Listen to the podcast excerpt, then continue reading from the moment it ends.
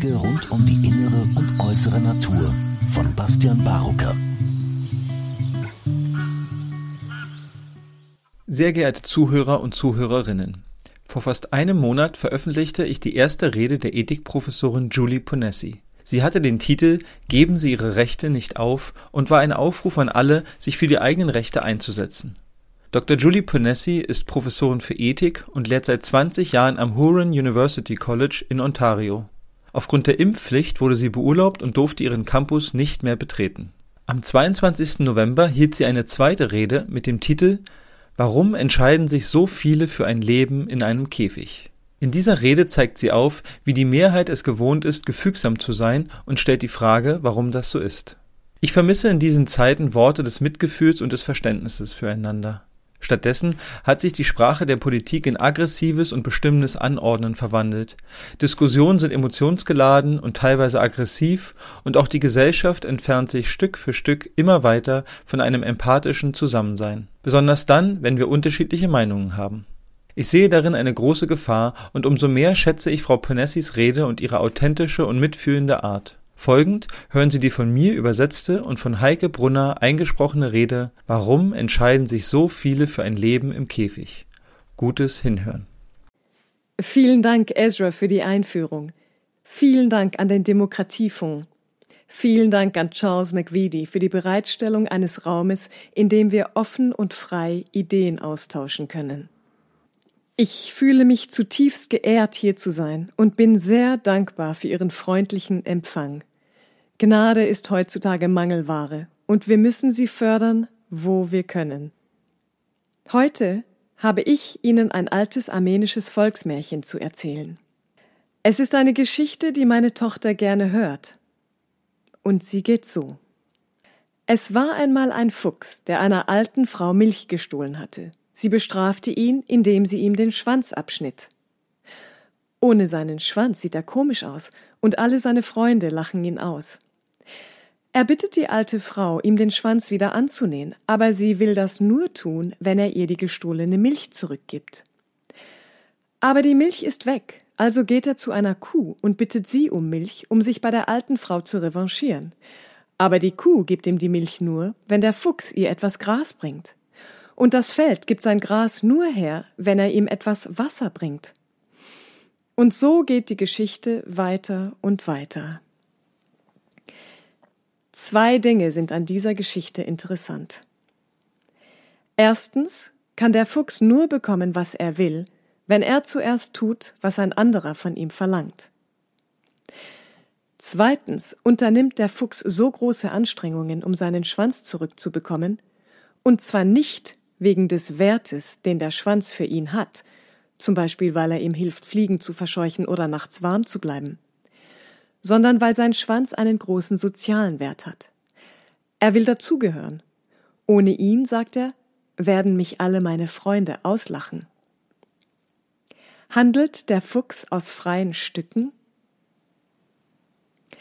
Mag sein, aber die Entscheidungen, die er über sein Leben trifft, die Art und Weise, wie er bestimmt, was für ihn gut ist und wie er es bekommt, werden stark davon beeinflusst, was er glaubt, dass andere von ihm verlangen und erwarten. Wie frei ist der Fuchs Ihrer Meinung nach? Fühlen Sie sich von seinem Dilemma angesprochen? Wie frei fühlen Sie sich? Heben Sie die Hand hoch, bitte, wenn Sie sich vor zwei Jahren freier gefühlt haben. Ich sehe euch gar nicht, aber dennoch. Und vor zehn Jahren?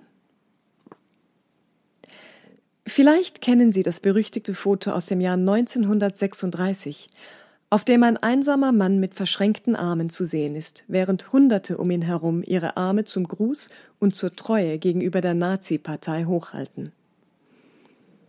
Jedes Jahr zeige ich zu Beginn meines Ethikunterrichts dieses Bild – und frage meine Schüler, was glaubt ihr, wer von diesen Menschen ihr sein würdet? Je nach Jahr sagten zwischen 80 und 85 Prozent der Klasse, dass sie mit Sicherheit der einsame, abweichende Mann mit den verschränkten Armen sein würden. Aktuelle psychologische Studien zeigen jedoch, dass nicht einmal 10 Prozent von uns wahrscheinlich dieser Mann sein werden.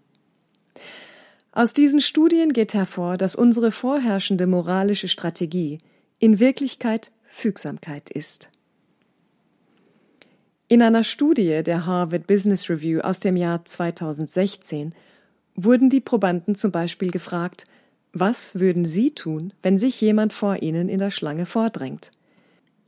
Die meisten sagten, sie würden die Person sofort und höflich bitten, sich ans Ende der Schlange zu stellen. Was glauben Sie, wie viele sich tatsächlich gemeldet haben? Als die Forscher das Experiment durchführten, tat nur eine von 25 Personen dies tatsächlich. Der Rest war entweder zu faul, um sich die Mühe zu machen, oder hatte zu viel Angst davor, was andere sagen oder tun würden. Am 11. November dieses Jahres herrschte in einer Ingenieursklasse an der Western University wieder einmal Fügsamkeit, als ein Student verhaftet wurde, weil er der Impfpflicht der Universität nicht nachgekommen war. Was mich überraschte, war nicht, dass der Student verhaftet wurde sondern dass eine ganze Klasse von Studenten, seine Kommilitonen und vielleicht Freunde, schweigend daneben saßen und nichts taten. Einschließlich der Person, die daran dachte, ein Video von der Verhaftung aufzunehmen.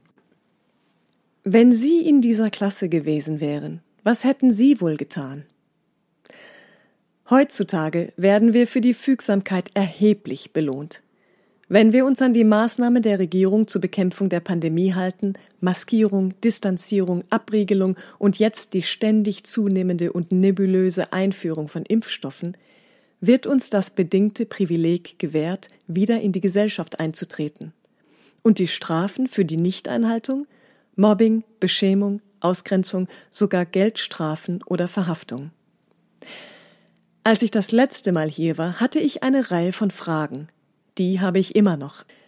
Warum behaupten unser Premierminister, die Beamten des öffentlichen Gesundheitswesens und sogar das elektronische Schild über der Autobahn auf meinem Weg hierher heute Abend, dass die Impfung ein notwendiger Schutz gegen Covid-19 ist obwohl der Direktor des CDC, der leitende wissenschaftliche Berater der britischen Regierung, der israelische Direktor für öffentliche Gesundheit und sogar Dr. Fauci alle erklärt haben, dass die Covid-Impfstoffe die Übertragung nicht verhindern können.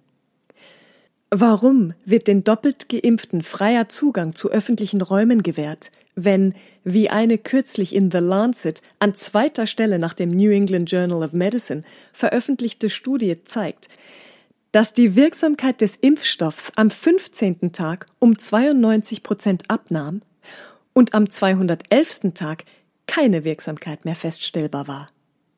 Warum werden wir, nachdem Dr. Fauci zugegeben hat, dass die Impfstoffe nicht so gut wirken, wie sie gedacht waren, nun dazu verleitet zu glauben, dass wir umso mehr davon nehmen sollen, je weniger gut etwas wirkt?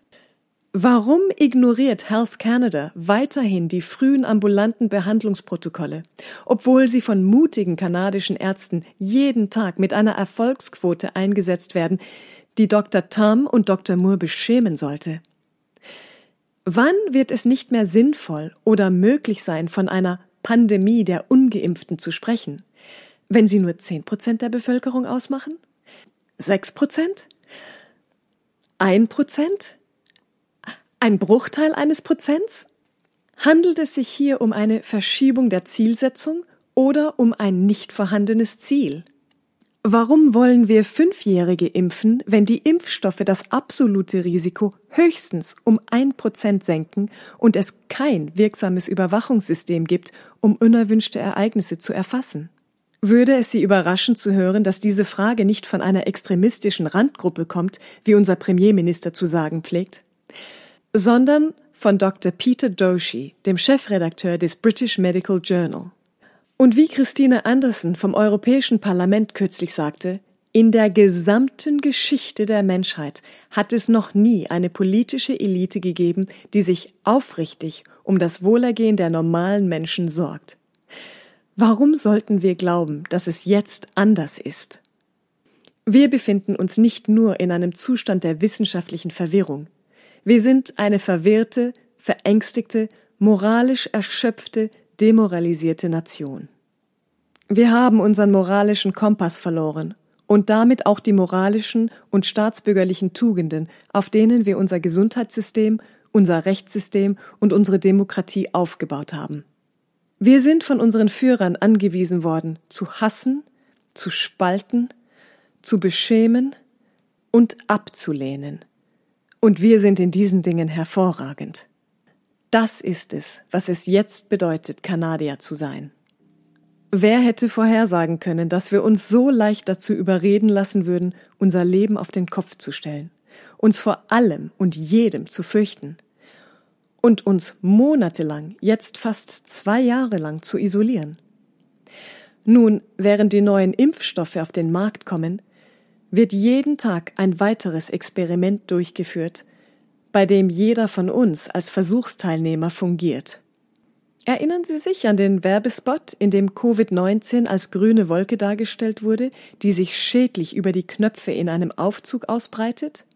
Diese und viele andere Anzeigen wurden von der Abteilung für Verhaltensforschung des Privy Council erstellt, die charmant Drängeinheit genannt wird, um unser Verhalten zu verfolgen und zu beeinflussen. Die Worte, die wir tagtäglich von unseren Gesundheitsbehörden hören, sind weniger organisch und spontan, als es den Anschein hat. Sie sind das Ergebnis einer Vielzahl kalkulierter Verhaltensdaten, die über alles Mögliche gesammelt werden. Von der Angst vor Covid-19 bis hin zu dem, was man so beleidigend als Impfzurückhaltung bezeichnet. Erinnern Sie sich an die verhaltenspsychologischen Experimente, von denen ich Ihnen beim letzten Mal erzählt habe? Die führenden Köpfe der Verhaltenspsychologie arbeiten jetzt für unsere Regierung und sie nutzen all ihre Studien, all ihr Wissen, um unser natürliches kritisches Denken zu manipulieren. Unsere geistigen Instinkte, das, was uns menschlich macht, sie entmenschlichen uns mit einer Plakatbotschaft nach der anderen. Ich frage also noch einmal, wie frei fühlen Sie sich? Wie frei sind wir? Kennen Sie den Roman The Life of Pi, Schiffbruch mit einem Tiger? Der Autor spricht über den Kompromiss, der mit dem Leben in einem Zoo verbunden ist. Im Zoo ist man gut genährt und hat alles, was man braucht, um sicher und bequem zu leben, ohne ständig um sein Leben fürchten zu müssen, aber man ist eingesperrt. In der Wildnis ist man kalt, hungrig und hat ständig Angst, die Mahlzeit eines anderen zu sein. Aber sie sind vollkommen frei. Was wäre ihnen lieber? Satt oder frei? Warum scheinen sich heute so viele für das Leben im Käfig zu entscheiden? Wenn man heutzutage über Rechte spricht, scheint man entweder auf taube Ohren zu stoßen oder als irrelevant abgetan zu werden oder sogar als egoistisch. Es gibt eine erschreckende Mehrheit in diesem Land, die einfach nicht glaubt, dass etwas wirklich Wichtiges verloren geht. Haben wir beschlossen, dass ein Leben in Komfort, Sicherheit und Konformität wenn das überhaupt möglich ist, der Preis der Freiheit wert ist?